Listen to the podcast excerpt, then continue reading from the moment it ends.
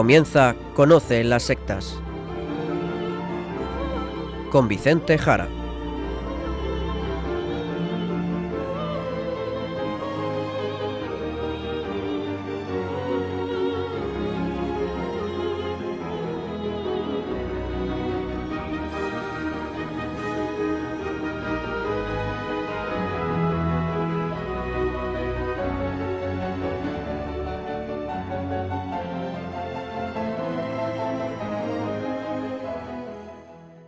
Buenas tardes, queridos amigos, queridos oyentes de Radio María. Empieza en estos momentos Conoce las sectas, el programa de sectarismo de Radio María España, dirigido y realizado por la RIES, la Red Iberoamericana de Estudio de las Sectas. Al micrófono, como suele ser habitual, quien les habla y encargado por la propia RIES para su dirección, Vicente Jara. Y también con todos ustedes, Izaskun Tapia Maiza. Izaskun, buenas tardes, ¿cómo estamos? Muy buenas tardes a todos, pues estoy muy bien, gracias a Dios. Pues lo primero, irnos al sumario del programa de hoy.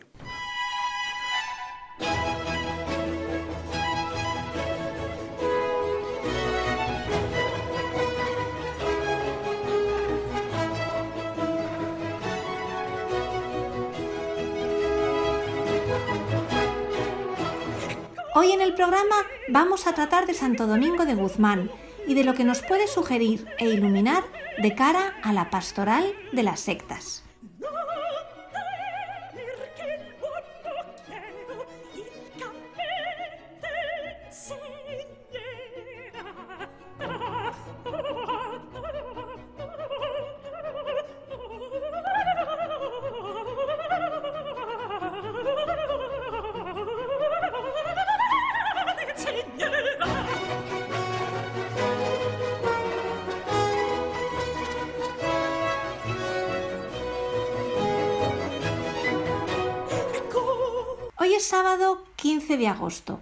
Celebramos una de las fiestas principales de la Virgen María, la Asunción de María, y con esta festividad es muy común la celebración en este mes de agosto de numerosas fiestas, tanto en España como en Hispanoamérica y en muchos otros lugares del mundo.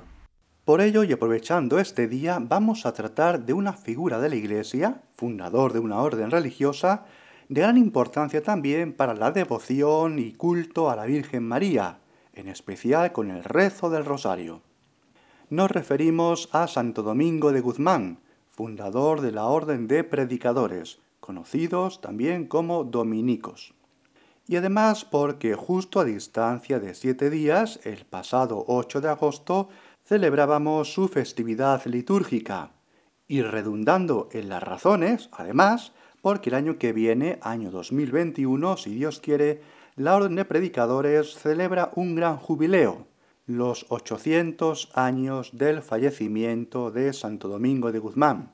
No es que se celebre que haya muerto, todo lo contrario, sino que se celebra que ha entrado en el reino de los cielos como santo reconocido que es. Es su día de entrada en la gloria de Dios. Es por ello que vamos a recoger de este santo una serie de aspectos pastorales que pueden sernos de utilidad en referencia a la pastoral de las sectas. Recordarles que el pasado 2 de febrero del año 2019 tratamos otra gran figura de la Iglesia, en concreto San Agustín de Hipona, y esbozamos una serie de rasgos que pudieran ayudarnos a la hora de evangelizar la nueva era, defendernos de ella, contrarrestarla y evangelizarla. Y por todo ello, Hoy haremos algo similar aprovechando las fechas y acontecimientos antes mencionados para hacer algo similar, como decimos, con Santo Domingo de Guzmán. Y lo primero será esbozar, recordar o mencionar con rapidez algunos aspectos de este santo. Santo Domingo de Guzmán, que situamos entre los años 1170 aproximadamente y 1221, nació en Caleruega, pueblo de la provincia de Burgos, aquí en España. El punto de inflexión en su vida como sacerdote de la diócesis de Osma fue un viaje por Europa junto con el obispo de Osma, don Diego de Acebes, en el cual viaje pudo comprobar el terrible engaño que la herejía del catarismo estaba haciendo en tantísimas personas en el sur francés. Era esta una herejía dualista que negaba valor alguno al cuerpo, a la materia, y con ello negaba valor a la encarnación de Dios. Era, podríamos decir, un platonismo muy espiritualista, un angelismo exacerbado que engañó a muchísimas personas en el sur de Francia, haciéndolas pensar que ellas eran las verdaderamente cristianas, cuando realmente no lo era. Incluso esta herejía negaba que Jesús hubiera muerto, porque negaban los aspectos carnales de Jesucristo. En fin, un engaño, como también ocurre con muchas sectas hoy en día o con corrientes tan amplias como la nueva era que está difundiendo tantísimos errores, incluso en la misma Iglesia católica. Podemos decir entonces que este será el origen de la orden de predicadores, una orden para predicar y rebatir a los herejes del catarismo. Así es. El principal aspecto es que hay que llevarles la verdad del Evangelio a las gentes, a los que no lo conocen, pero también a los que lo conocen mal, con errores, porque o bien no conocen a Jesucristo, y esto es lo que habitualmente llamamos la misión, los misioneros, algo que siempre deseo hacer el mismo Santo Domingo, que deseaba irse a los extremos europeos de Oriente, a las zonas eslavas, y predicar incluso muriendo allí como mártir. No obstante, Dios tenía otros planes para él. Así es, Dios tenía otros planes para él. En concreto, fundar la orden de predicadores, muchos de cuyos miembros sí cumplieron este sueño de misión y de martirio de Santo Domingo. Por lo tanto, el primer aspecto es la predicación del Evangelio, el anuncio explícito, explícito del nombre de Jesucristo y su mensaje, su buena noticia. Este es, por lo tanto, el primer y principal aspecto que nos enseña Santo Domingo de Guzmán en la pastoral de las sectas, la ineludible y absoluta necesidad de predicar el Evangelio. Y aquí hay que resaltar, además, varios elementos. Esta predicación no ocurre allí donde ya es conocido Jesucristo, sino en especial allí donde no es conocido o donde es conocido con errores. ¿eh?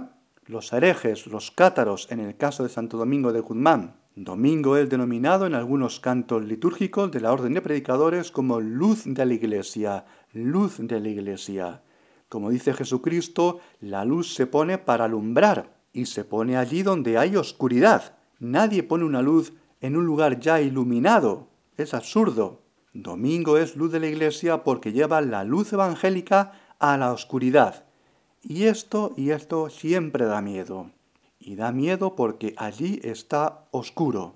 Por lo tanto, Santo Domingo hace un llamamiento a los cristianos a salir de la comodidad e ir a la oscuridad, a llevar allí la luz en todos esos ámbitos de ideologías contrarias a Jesucristo, lugares oscuros, lugares que dan miedo. Otro elemento que también podemos resaltar en Santo Domingo es la preparación, preparación. Preparación espiritual, intensa vida de oración y preparación humana. En Santo Domingo es muy importante el aspecto encarnacional, la encarnación de Jesucristo, fue un elemento central en la lucha contra la herejía de los cátaros, como vemos. Por eso es importante tanto el aspecto espiritual como el aspecto puramente humano. De ahí la importancia de la gracia. La gracia, la gracia divina, no anula la naturaleza humana, sino que la ensalza, la eleva. Y por eso en Santo Domingo es fundamental la oración, la oración, la oración con Dios. Mucho tiempo de oración. Y también el estudio, el estudio, algo no tan de moda en aquellos siglos. Así encontramos a Santo Domingo en el nacimiento de las universidades. Estudió, por ejemplo, en Palencia, cuando aún no era ni universidad, y será la suya una orden netamente universitaria. Santo Domingo mandó a sus primeros frailes a las universidades europeas, a París, a Bolonia, también a Roma, para buscar nuevos predicadores del Evangelio. Otro elemento muy interesante en Santo Domingo es que no tenía miedo de enfrentarse públicamente con los herejes.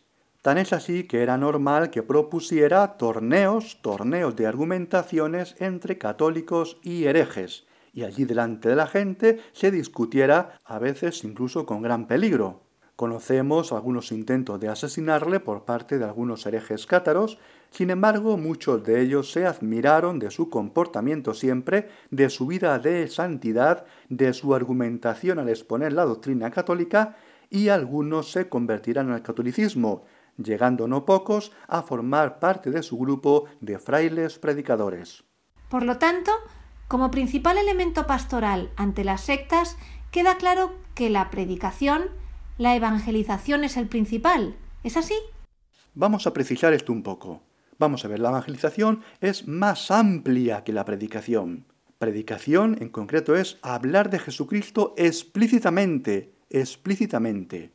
No es hacer algo evangélico, no es un comportamiento, no es, por ejemplo, la atención al pobre, o al necesitado, al moribundo o al enfermo. No, la predicación es mucho más concreta. La predicación es hablar de Jesucristo explícitamente.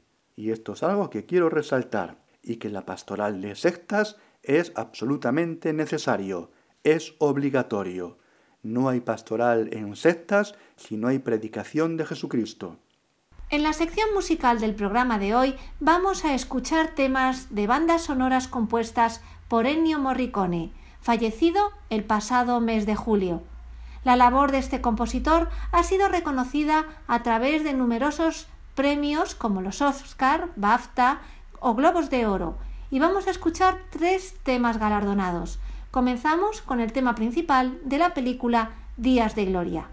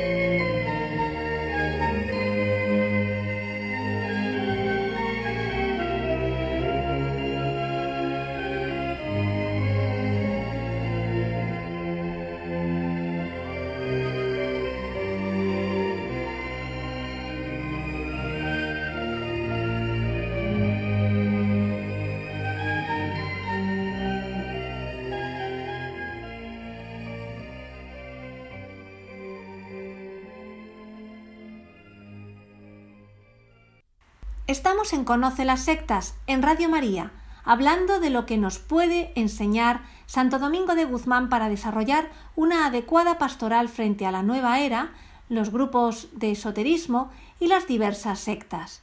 Y tras ver algunos rasgos de la vida de Santo Domingo cercanos al octavo centenario de su muerte y la importancia de la predicación del Evangelio de Jesucristo, Vicente, una cuestión.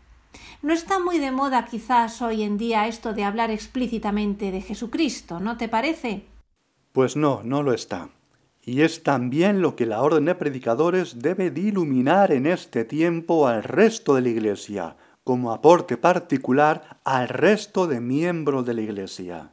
Pero en este asunto concreto que dices, puede ser, pienso yo, de utilidad recordar algunos fragmentos de una nota doctrinal de la Congregación para la Doctrina de la Fe acerca de algunos aspectos de la evangelización, nota doctrinal del año 2007, siendo Papa Benedicto XVI, la cual nota nos recordaba, vista la situación, algunas cosas fundamentales, fundamentales. Vamos a leerles, queridos oyentes, algunos fragmentos de esta nota de la Congregación para la Doctrina de la Fe del año 2007. Dice así. Desde hace mucho tiempo se ha ido creando una situación en la cual para muchos fieles no está clara la razón de ser de la evangelización. Hasta se llega a afirmar que la pretensión de haber recibido como don la plenitud de la revelación de Dios esconde una actitud de intolerancia y un peligro para la paz. Quien así razona ignora que la plenitud del don de la verdad que Dios hace al hombre al revelarse a él respeta la libertad que él mismo ha creado como rasgo indeleble de la naturaleza humana, una libertad que no es indiferencia, sino tendencia al bien. Este respeto es una exigencia de la misma fe católica y de la caridad de Cristo, un elemento constitutivo de la evangelización y por lo tanto un bien que hay que promover sin separarlo del compromiso de hacer que sea conocida y aceptada libremente la plenitud de la salvación que Dios ofrece al hombre en la Iglesia. El respeto a la libertad religiosa y su promoción en modo alguno deben convertirse en indiferencia ante la verdad y el bien. Más aún, la propia caridad exige el anuncio a todos los hombres de la verdad que salva. Ese amor es el sello precioso del Espíritu Santo, que como protagonista de la evangelización no cesa de mover los corazones al anuncio del Evangelio, abriéndolos para que lo reciban. Por lo tanto, no olvidemos, hay que evangelizar, hay que predicar a Cristo y no caer en esa trampa de que es una imposición, que cada cual sea libre y crea lo que quiere, no se le puede decir nada a nadie, etc. Eso es una trampa. No, no. La caridad, el amor, exigen la predicación de Jesucristo. Por eso mismo Dios se encarnó, por amor, porque podríamos opinar eso mismo y decirle a Dios que para qué se va a encarnar, que nos deje a cada cual querer lo que queramos, que no se encarne. No, Dios se encarnó por amor. Por eso debemos evangelizar, predicar a Jesucristo por el mismo amor de Dios, llevarles a Jesucristo. El amor exige la predicación de Jesucristo, y dice en otros momentos este documento vaticano que la verdad es una joya, un documento pequeño, una nota doctrinal, una auténtica joya magisterial de la Iglesia. Sigue diciendo en otros fragmentos.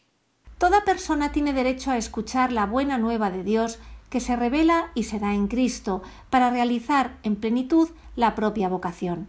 Es un derecho conferido por el mismo Señor a toda persona humana, por lo cual todos los hombres y mujeres pueden decir junto con San Pablo Jesucristo me amó y se entregó por mí. Carta a los Gálatas. A este derecho le corresponde el deber de evangelizar. No es para mí ningún motivo de gloria, es más bien un deber que me incumbe. Y ay de mí si no predicara el Evangelio. Corintios y carta a los romanos. Así se entiende por qué toda actividad de la Iglesia tenga una dimensión esencial evangelizadora y jamás deba ser separada del compromiso de ayudar a todos a encontrar a Cristo en la fe, que es el objetivo primario de la evangelización.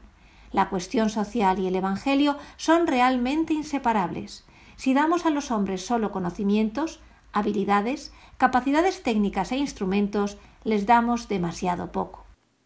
Lo primero, por lo tanto, es el anuncio explícito de Jesucristo, y no la ayuda social o asistencial. No, no. Lo primero es el anuncio de Jesucristo. Lo primero. Lo otro, la ayuda social, siendo fundamental, es secundaria. Así de claro hemos escuchado. La verdad pienso yo que a veces confundimos esto y nos decantamos a lo secundario. Mal hecho, mal hecho. Lo primero es hablar de Jesucristo. Y es con ello como viene lo otro si queremos pulsar una actividad en la iglesia, hacer un análisis rápido de cuánto de eclesial tiene una cierta actividad, de cuánto está en el camino de seguimiento de Jesucristo, una actividad, por ejemplo, parroquial o un colegio católico o una asistencia sanitaria o a los pobres o a los inmigrantes, etc., hay que ver este punto, preguntarnos lo siguiente, ¿lo primero es hablarle de Jesucristo o eso pasa a un segundo plano?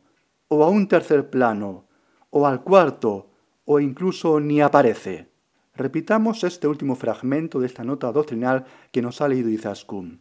Entre comillas, toda actividad de la Iglesia tenga una dimensión esencial evangelizadora y jamás debe ser separada del compromiso de ayuda a todos a encontrar a Cristo en la fe, que es el objetivo primario de la evangelización la cuestión social y el Evangelio son realmente inseparables. Si damos a los hombres solo conocimientos, habilidades, capacidades, técnicas, instrumentos, les damos demasiado poco. Pues con esto así de claro, sigamos leyendo algunos fragmentos de esta nota doctrinal sobre la evangelización del año 2007, siendo Papa Benedicto XVI. Se entiende así la urgencia de la invitación de Cristo a evangelizar y por qué la misión confiada por el Señor a los apóstoles concierne a todos los bautizados. El que anuncia el Evangelio participa de la caridad de Cristo, que nos amó y se entregó por nosotros. Es su emisario. El testimonio de la verdad no puede tener la intención de imponer nada por la fuerza, ni por medio de acciones coercitivas, ni con artificios contrarios al Evangelio. El mismo ejercicio de la caridad es gratuito. El amor y el testimonio de la verdad se ordenan a convencer, ante todo, con la fuerza de la palabra de Dios, como dicen las cartas a los Corintios y Tesalonicenses. La misión cristiana está radicada en la potencia del Espíritu Santo y de la misma verdad proclamada.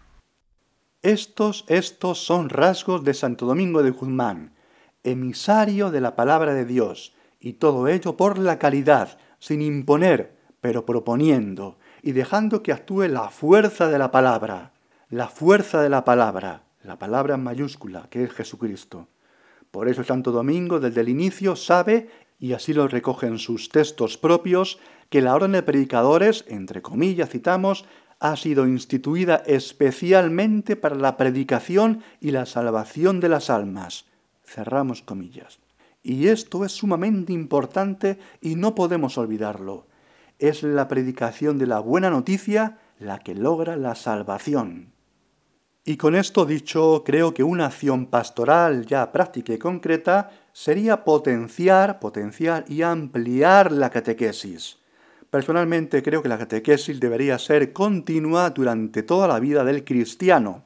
Obviamente no será la catequesis para recibir un sacramento, pero podemos llamarlo formación continua. Al fin y al cabo, la palabra griega catequesis, katechein, significa instruir y la palabra catecismo viene del griego catequismos, que significa instrucción. Por lo tanto, sería una formación o instrucción continua. Hoy en día o siempre, cualquier persona ha tenido que ir aprendiendo nuevos modos de hacer las cosas, por ejemplo, en el trabajo. Hay que formarse continuamente, sin parar. Siempre hay que aprender pues lo mismo debe de ser en la Iglesia. Es cierto, la verdad, que algunas personas se forman bastante bien por su cuenta, leen libros formativos católicos, repasan el catecismo, leen a los padres de la Iglesia, leen algo de teología de Santo Tomás de Aquino o de otros autores modernos, pero la verdad es que son las menos personas. La mayoría de la gente dejó de formarse hace tiempo.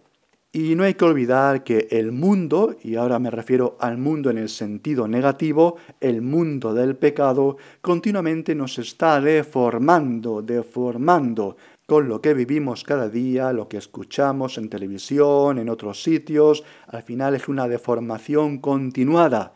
Por lo tanto, hay que contrarrestarla con una formación creo yo que se hace imprescindible una formación continuada en las parroquias para todos los católicos, que sea habitual el formarse de manera continua, con buenos formadores, sólidamente formados eclesialmente. Y también creo que habría que pensar en el método formativo, Creo que muchas veces se hacen exposiciones más o menos eruditas, pero que no transforman a la gente, no forman a la gente, no les sacan de sus errores. Habría que dejar tiempo a las preguntas, a contrastar, a ver lo que la gente opina y piensa e ir desmontando todos los errores que la gente cree. Por supuesto, sin miedo de ser juzgado o de parecer un ignorante, pero hay que formar en la Iglesia de manera efectiva, ayudar a exponer la propia doctrina, la propia fe, ser capaz uno de exponer la verdad del cristianismo, de la fe de la Iglesia, porque no podemos negar que muchos errores se han introducido entre los mismos católicos. Existe, por lo tanto, un desconocimiento, una ignorancia y también una mezcla de ideas entre los cristianos espectacular. Y hay que frenar todo esto. Para reflexionar sobre las ideas que estamos tratando, vamos a escuchar el tema principal de la película La Misión, compuesto por Ennio Morricone.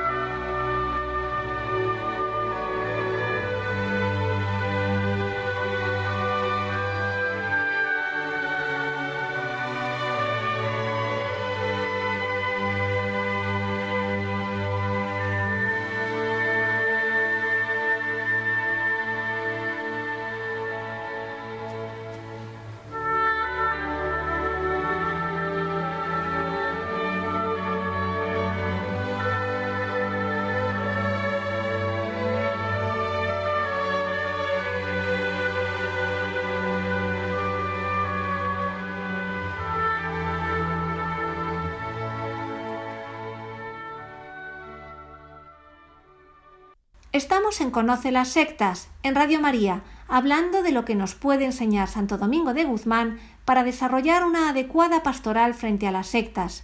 Y tras hablar con amplitud de la predicación, ¿qué más elementos nos puede enseñar Santo Domingo de Guzmán?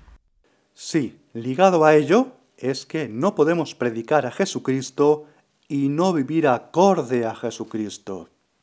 Es decir, el que predica a Cristo tiene que vivir como Cristo. Y esto es muy serio, pero fundamental. Un aspecto que se dio cuenta Santo Domingo con la herejía de los cátaros es que los emisarios del Papa, los obispos del sur francés, no conseguían evangelizar a los cátaros porque iban con grandes fastos, muchos animales de carga, vestidos lujosamente, y claro, eso era un antitestimonio. Santo Domingo dejó todo eso de lado. Vida apostólica, vida apostólica tal y como los cátaros hacían, pero claro, los cátaros vivían así, austeramente, porque eran contrarios a la materia, eran contrarios a las cosas materiales. Santo Domingo, en cambio, no desprecia lo material, pues todo es criatura de Dios, pero vive con desprendimiento. Lo primero es Dios, no la criatura. Y ese modo de vida de Santo Domingo fue tremendamente llamativo ante los cátaros, pero muchísimo, no lo podían creer cómo vivía. Pues volviendo a la anterior nota doctrinal de Doctrina de la Fe del año 2007, nota sobre la evangelización, vamos a recoger de allí las siguientes palabras. Hay que recordar que en la transmisión del Evangelio la palabra y el testimonio de vida van unidos. Para que la luz de la verdad llegue a todos los hombres se necesita, ante todo, el testimonio de la santidad. El predicador de Jesucristo tendrá que ir aprendiendo que su vocación es mucho mayor que él mismo, y que como embajador de Jesucristo que porta sus palabras, su Señor es mucho mayor que él. Pero no obstante, debe de dar testimonio de su Señor Jesucristo como emisario suyo. La gracia de Dios no le faltará, nunca le faltará. Por eso el testimonio de Santo Domingo es claro, y encontramos todos los rasgos esenciales en su vida. Santo Domingo no vive apegado a las cosas materiales, es desprendido, como antes hemos mencionado. Incluso en aquellas épocas tan duras, su vida era muy llamativa para la gente. Su austeridad, sus penitencias, no vivía apegado a lo material y tampoco a las personas. Por lo tanto, un cristiano debe de preguntarse siempre, si yo lo perdiera todo, mis cosas, mis cosas materiales, a mis seres queridos, ¿cómo estaría? ¿Cómo me encontraría? Domingo muestra una vida de total desprendimiento, pero como no es un cátaro que desprecian las cosas o las personas, lo carnal, sino todo lo contrario, un católico, ligado a esa pregunta hay otra pregunta, pero contraria. ¿Qué hago yo por el bien de los demás? ¿Qué hago por el prójimo? Porque el cristianismo no es un rechazo de lo creado, de las cosas, de las personas, de los bienes, no, todo lo contrario, sino un colocar en primer lugar al Creador, a Dios, y luego a las criaturas. Por eso Santo Domingo se preocupa que los otros, no que Él, no carezcan de cosas materiales ni personales. A Él no le importará perder sus posesiones o incluso su propia vida, pero hace todo lo posible para que los demás no lo pierdan. Seguimos. ¿Qué más podemos decir? De Santo Domingo de Guzmán se dice que siempre estaba hablando con Dios o hablando de Dios. Es por lo tanto persona dedicada a la oración, hablar con Dios, o dedicada a hablar de lo que más quería, de lo que más amaba, hablar de Dios a los demás. Es por lo tanto una vida contemplativa.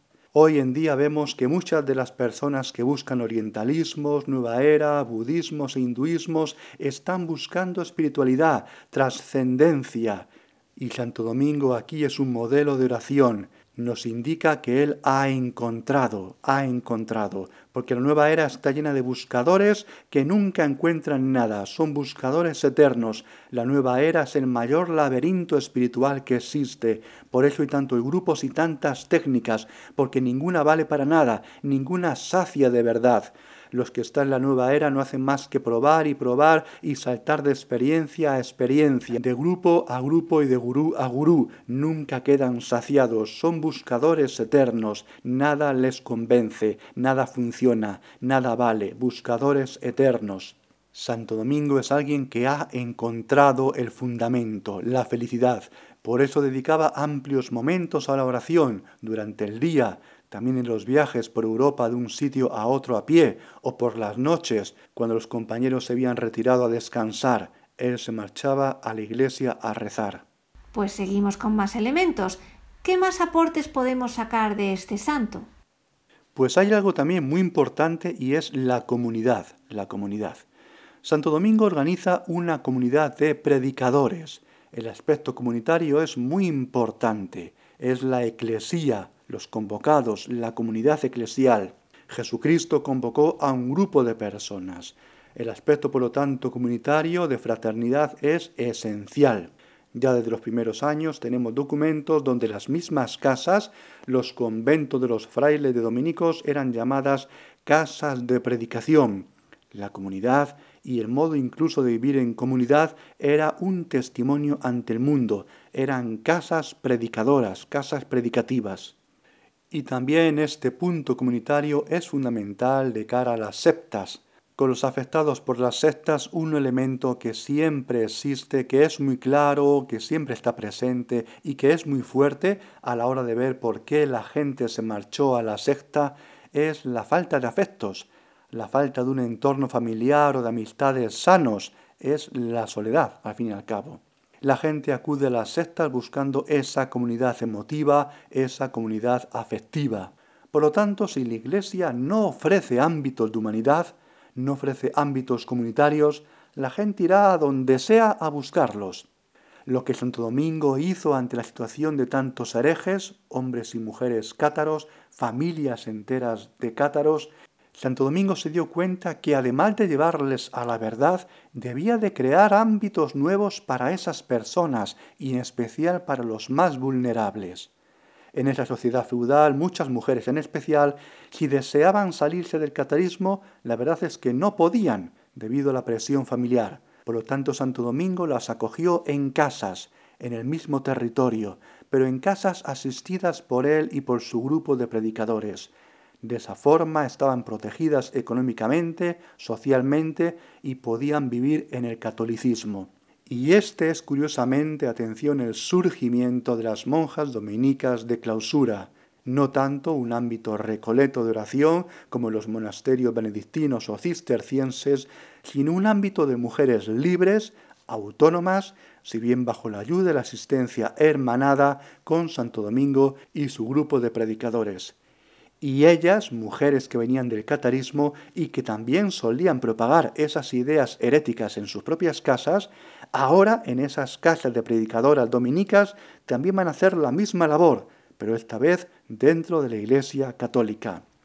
Como vemos, es crucial la importancia de la comunidad del grupo humano, y este modelo, creo yo, que también debería ilustrarnos para las parroquias hacer una mejor pastoral de acogida a las personas que quieran dejar una secta, que alguien las lleve a la iglesia, que alguien las lleve a la iglesia, porque es muy difícil volver por uno mismo, por el propio pie. Hay que hacer un acompañamiento, y eso lleva tiempo, y lleva esfuerzo, claro que sí.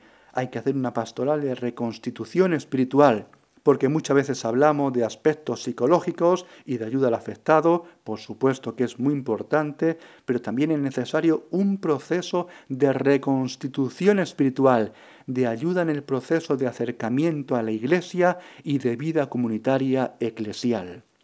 Muy bien, un aspecto, este último, también muy interesante. La comunidad de los predicadores y los afectados por las sectas, los exadeptos. Pues si te parece, seguimos con los elementos que podemos aprender de Santo Domingo, si hay alguno más. Pues sí, otro aspecto que podemos mencionar es el aspecto de comunión eclesial. De Santo Domingo tenemos que en la liturgia de su festividad se hace mención de él como un cristiano y medio eclesia, es decir, en medio de la iglesia, en comunión con la iglesia, con su magisterio, con su tradición.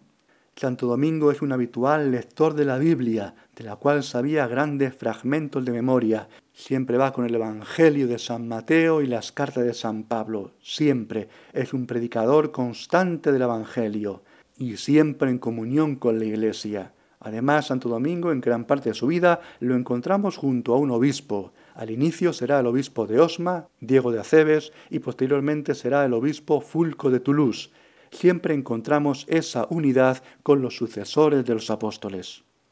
Un elemento muy importante, este último Vicente, comunión con la Iglesia. Pues vamos avanzando con esta serie de aspectos en los que la vida de Santo Domingo de Guzmán puede iluminarnos en la pastoral de las sectas. Hay un aspecto en la pastoral de las sectas y es que tiene pues mucho de ingrato, podríamos decir, y me refiero a que dentro de la pastoral pues tenemos pastoral de catequesis a niños, a jóvenes, o con ancianos, o formación doctrinal diversa en centros de estudio, en la parroquia, etc. O también atención a los pobres, a los inmigrantes, los enfermos, etc. La verdad es que si vamos a la vida de Jesucristo, todo este tipo de cosas, pues era algo que arrastraba multitudes. La gente, dice el mismo Evangelio, seguía en masa a Jesucristo cuando curaba, sanaba, daba de comer, hacía milagros, o incluso cuando daba ciertos discursos agradables, donde incluso muchos de los que lo escuchaban pensaban que era un discurso revolucionario para sacarse de encima a los romanos. Pero la verdad encontramos también que cuando Jesucristo decía cosas que no gustaban al auditorio, pues la gente se enfadaba, se marchaban incluso. El mismo Jesucristo dijo que le seguían porque le daba de comer, pero cuando les hablaba de ciertas exigencias de pasar por la puerta estrecha para ir hacia el reino de Dios, ya a la gente eso le gustaba mucho menos. El mismo Jesucristo le dijo a sus discípulos si ellos también se querían marchar. Pues esto en parte ocurre con la pastoral en sectas. No es tanto una pastoral de dar de comer a las ovejas, el pastoreo, de asistir al enfermo en el hospital, o de estar con niños o con jóvenes o con adultos, sino que es una pastoral del lobo. No es tanto estar con las ovejas, llevándolas a buenos pastos, sino muchas veces de enfrentarse a los lobos, de guardar el rebaño y protegerlo ante el lobo. Y esto da unos matices propios a esta pastoral de sectas, porque la pastoral de sectas se dirige a ayudar a los afectados por las sectas y en lo posible darles elementos para que puedan salir de ellas y al tiempo dar también elementos para que otros no caigan en las sectas. Pero también, no lo olvidemos, es una pastoral que lleva muchas veces a enfrentarse con las sectas, a poner de manifiesto sus mentiras o incluso a oponerse a algunas corrientes como la nueva era que pueden incluso estar infiltradas en la misma iglesia y en sus instituciones en la misma iglesia o en sus miembros, y esto la verdad genera enemigos, enemigos. En la vida de Santo Domingo también encontramos todos estos elementos de ayuda a los afectados por la herejía y cómo les ayudó a salir de ella, algunos de los cuales pasaron a la gran familia de los predicadores, monjas, frailes, laicos, seglares, y en varias ocasiones también sabemos de haber sido Santo Domingo emboscado y con intentos de asesinato, y por supuesto con desprestigios, burlas, desprecios y también soledad, sobre todo los inicios, donde se quedó absolutamente solo en la tarea de predicar a los herejes cátaros cuando murió el obispo de Osma, don Diego de Acebes, y se marcharon también los emisarios del Papa, los predicadores del Cister que le asistían al inicio. Estos elementos también nos marcan que en esos momentos el predicador ha de unirse más a Dios, porque será Jesucristo su más cercano compañero. La soledad del predicador y la persecución dará mucho, mucho, muchísimo fruto evangelizador. Pues ya avanzando en la recta final del programa, con tantos aspectos recogidos, ¿alguna cosa más, Vicente? Pues sí, quiero recoger dos elementos más, un poco raros, pero que creo que son también fundamentales. El primero es la alegría, la alegría. Santo Domingo también nos enseña a ser alegres, y especialmente en esta pastoral de las sectas. Son varios testimonios diversos los que nos hablan de este aspecto jovial de Santo Domingo. Así el sucesor de Santo Domingo, el beato Jordán de Sajonia, escribió de él lo siguiente, y como la alegría brillase siempre en su cara, fiel testimonio de su buena conciencia, con ella se atraía fácilmente el afecto de todos, cuantos le miraban quedaban de él prendados. El mismo Jordán de Sajonia también dirá lo siguiente, durante el día nadie más accesible y afable que él en el trato con los frailes y los acompañantes. Por otro lado, otro testimonio, esta vez del proceso de canonización, uno de los testigos del proceso, Fray Juan de Navarra, dijo lo siguiente. Afirma el testigo que siempre le vio estar alegre en presencia de los hombres, pero en sus oraciones con frecuencia lloraba, y esto lo sabe porque lo vio y oyó llorar. Es decir, vemos a Santo Domingo en esas noches en la iglesia porque en ocasiones le espiaban para ver lo que hacía y era habitual verle allí en sus oraciones nocturnas llorando, llorando y pidiendo por los pecadores, por los herejes. Y de esto tenemos numerosos testigos en el proceso de canonización. También una religiosa dominica, Sor Cecilia, dio una descripción del mismo Santo Domingo y de esta descripción entresacamos de nuevo este aspecto. Siempre estaba con semblante alborozado y risueño, a no ser cuando se encontraba afectado por la compasión de alguna pena del prójimo. Por lo tanto, este tema de la alegría es fundamental también para cualquier cristiano y por supuesto en un tema como el de la pastoral de las sectas. Es imprescindible una enorme alegría, un espíritu alegre y jovial, porque Dios es alegre. Y como decías, el último aspecto que puede ser de interés, ¿cuál es ese último que quieres indicar? Un aspecto importante cuando hablamos de sectas es la figura del líder sectario. Y creo que en este aspecto también podemos aprender mucho de Santo Domingo de Guzmán y de los frailes dominicos. ¿Cómo se ejerce el liderazgo? ¿Cómo lo hizo Santo Domingo? Bien, el mismo Santo Domingo de Guzmán pidió a sus frailes que fuera depuesto y eligieran a otro como encargado de los predicadores, que él era uno más que quería ser uno más y quería dedicarse a predicar. Además afirmó que él lo había hecho muy mal y que merecía ser depuesto por sus pecados. Los frailes rechazaron esta petición en capítulo y no le permitieron que Santo Domingo pudiera cumplir este deseo. También de Santo Domingo sabemos el haber rechazado en algunas ocasiones el ser nombrado obispo. Nada de eso quería. Santo Domingo no quería ser nada ni nadie especial no quería ser nadie especial, no quería ser el líder de nada, no quería ser más que nadie. Y todo esto lo vemos claramente en las constituciones de la Orden de Predicadores, que son muy poco piramidales, más bien todo lo contrario. El poder está muy, muy, muy disperso. Y esto es fundamental. Nada de poder, cuidado con el poder, nada de mandar, nada de estar por encima de nadie es lo que se denomina en la orden de predicadores la democracia dominicana. Pero hay más en todo esto del liderazgo y del líder sectario, hay mucho más, que también puede enseñarnos Santo Domingo para no caer en aspectos sectarios, para no caer en aspectos sectarios. Vamos a ver, recordemos que Santo Domingo de Guzmán es de los mismos años que San Francisco de Asís. Domingo murió en el año 1221 y Francisco murió cinco años más tarde, en el 1226. Pero lo curioso es que Francisco será canonizado a los dos años de su muerte, e incluso el franciscano San Antonio de Lisboa, San Antonio de Portugal, conocido como San Antonio de Padua, fue canonizado al año de su muerte. En cambio, nada de esto tenemos con los dominicos y con Santo Domingo de Guzmán. Los dominicos muy pronto parece que se olvidaron de su fundador. Su cuerpo, la verdad, al morir se depositó en el convento de San Nicolás de la Viña, donde falleció, en Bolonia. Sabemos que incluso a los frailes no les hacía mucha gracia que la gente fuera allí a rezar, pedir milagros o dejar esvotos en su tumba. Tenemos numerosos documentos de la época que así lo registran. Y la tumba que se excavó delante del altar en esta iglesia de San Nicolás, en la iglesia del convento, ocurrió que unos años más tarde la iglesia quedó pequeña se hicieron obras y la tumba de Santo Domingo pues quedó fuera, quedó en el patio, quedó a la intemperie, llena de hierbas, de plantas, de maleza, totalmente a la intemperie. Tal era la cosa que el mismo Papa Gregorio IX, que antes de ser Papa fue cardenal, el cardenal Ugolino, y conoció y trabó gran amistad con el propio Santo Domingo, llamó duramente la atención a los frailes muy enojado, reprendiendo a su sucesor, Fray Jordán de Sajonia, y pidió que Domingo de Guzmán fuera tratado con dignidad, escribiendo las siguientes palabras.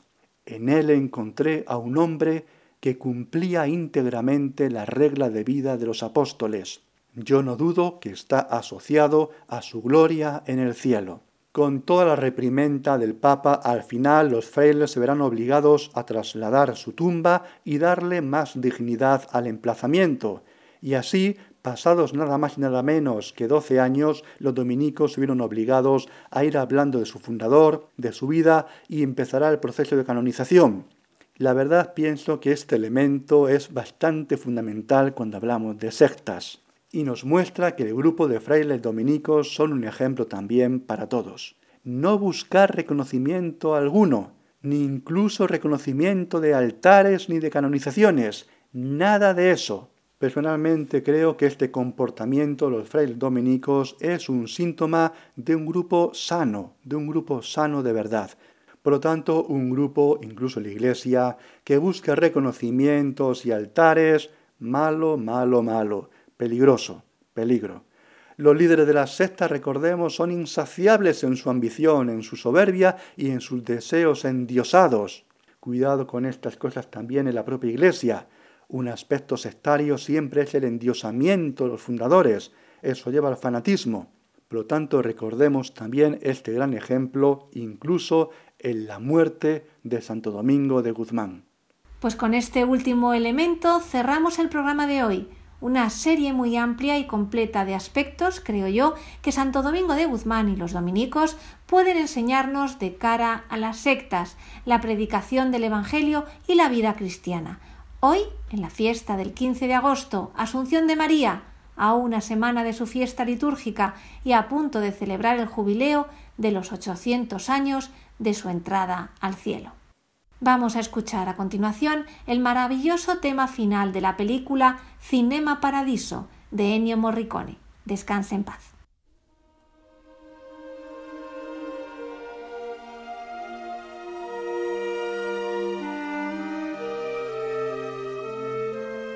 Y ya en el final, como siempre, les recuerdo nuestro correo electrónico y las tres páginas web. El correo electrónico es conoce las sectas arroba radiomaria.es. La web de la RIES, la Red Iberoamericana de Estudio de las Sectas, es www.ries-medio-sectas.tk, donde podrán suscribirse al boletín semanal de manera gratuita. La dirección del blog de la RIES es www.info-ries.blogspot.com. También pueden leernos dentro del portal de noticias religiosas de Infocatólica, cuya web es www.infocatólica.com. Y si alguno de ustedes, queridos radioyentes, desea alguno de los programas de Conoce las Sectas, para ustedes mismos, para un familiar, para un amigo, como un regalo, ante una necesidad de un tema aquí tratado, por la razón que sea, pueden llamar al teléfono 91 822 80 10 lo repito, 91 822 80 10. Muchas gracias y buenas noches de parte de todo el equipo.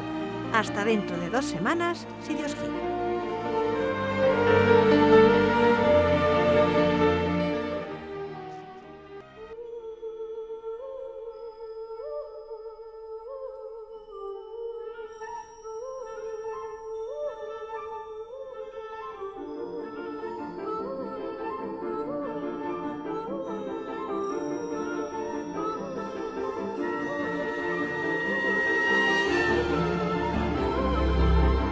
Han escuchado Conoce las sectas con Vicente Jara.